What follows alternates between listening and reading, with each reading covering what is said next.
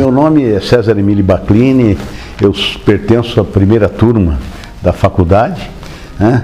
é, sou de Marília, né, no interior de São Paulo, né, nascido em Marília, e agora me encontro em Marília novamente, porque depois que eu me formei, depois de fazer o meu aperfeiçoamento, eu voltei para minha cidade, que é Marília, e exerço a minha atividade profissional em Marília. Eu escolhi a medicina em função de é, me espelhar um pouco em alguns parentes, né, alguns tios da minha família que eram médicos, os irmãos da minha mãe, e com quem eu convivi durante muito tempo e senti realmente que a minha vocação era a medicina. E desde o curso médio eu já pensava em fazer, medicina, fazer medicina. Eu vim estudar em São Paulo, né, fazer o colegial, e no colegial eu fiz o colegial para medicina, aí prestei o, o vestibular e acabei entrando aqui na faculdade. É, é, é muito interessante porque quando é, nós viemos para São Paulo, o nosso interesse era entrar na Universidade de São Paulo. Né? E, e, evidentemente que é, era uma concorrência muito, muito grande e a gente, eu somente fui entrar na faculdade após fazer o segundo exame.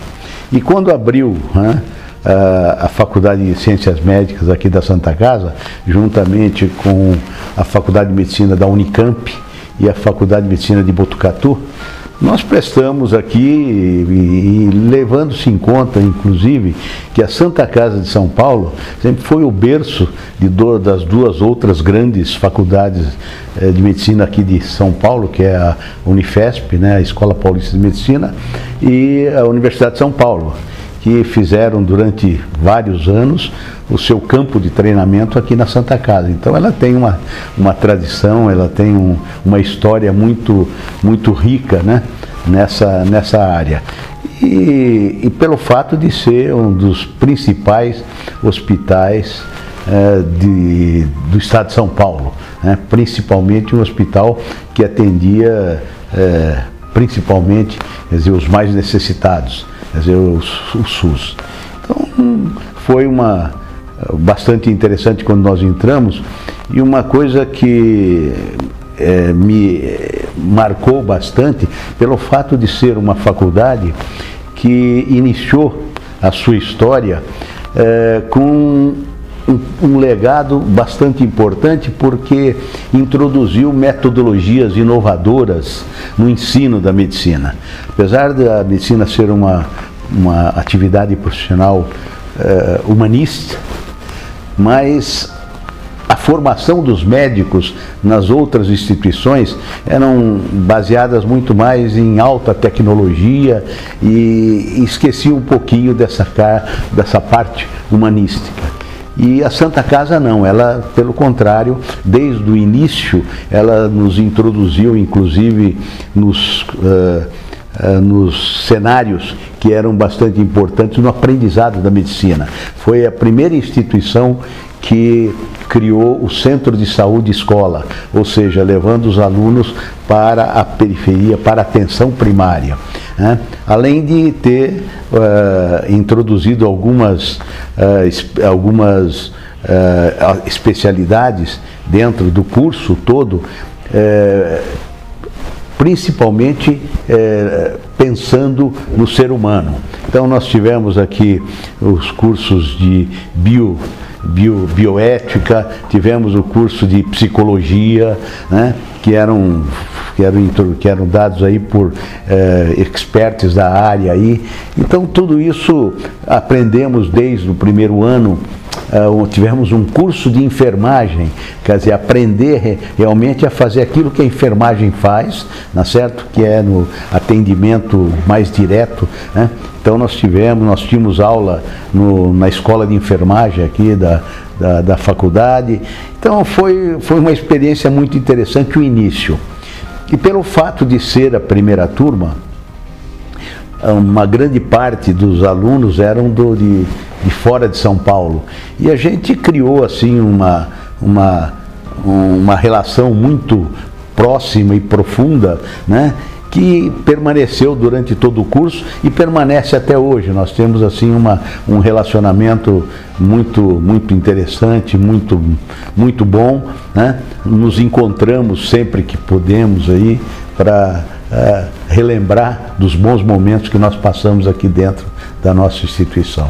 O diferencial é que a Faculdade de Ciências Médicas da Santa Casa sempre privilegiou e priorizou, quer dizer, a prática diária e ela não, não introduziu muito durante todo o nosso curso a questão da pesquisa. Nunca houve assim, é, na, na, nossa formação, né, um ensinamento de pesquisa, né, mas por outro lado o atendimento do paciente, né, é, a, o fato de nós irmos dos diferentes cenários é, que é, eram importantes no aprendizado da medicina, então nós íamos para a, a, periferia, nós íamos nos lugares onde os pacientes moravam para uh, procurar saber uh, quais eram as suas condições, né? porque eram fatores que são muito importantes no desenvolvimento das doenças. Então tudo isso fez com que nós tivéssemos uma formação muito mais holística, né? Uh, priorizando não só o biológico, mas o biológico, o psicológico e o social. Quer dizer, ver as condições é, de, é, de moradia das, da, da, das pessoas, quais eram as condições, inclusive, que ela, em que ela morava, se ela tinha as, as a questão da a parte de higiene, né? toda essa, essas, esses fatores que a gente sabe que são fundamentais no desenvolvimento das, das doenças, ou que, pelo menos quando existem, previnem as doenças. Né? Então, saneamento básico e assim por diante. Então, a gente teve toda uma formação um pouco diferente do que a gente sabe que existe nessas outras escolas tradicionais. E isso foi um diferencial da Faculdade de Ciências Médicas, né? a introdução de metodologias inovadoras no ensino da medicina, não priorizando apenas a parte de tecnologia ou pesquisa básica. Hoje é um pouco complicado porque é, criou-se aí uma quantidade enorme de faculdades de medicina sem ter uma infraestrutura, né? sem ter um corpo docente que seja capacitado para ministrar todos os ensinamentos. Né?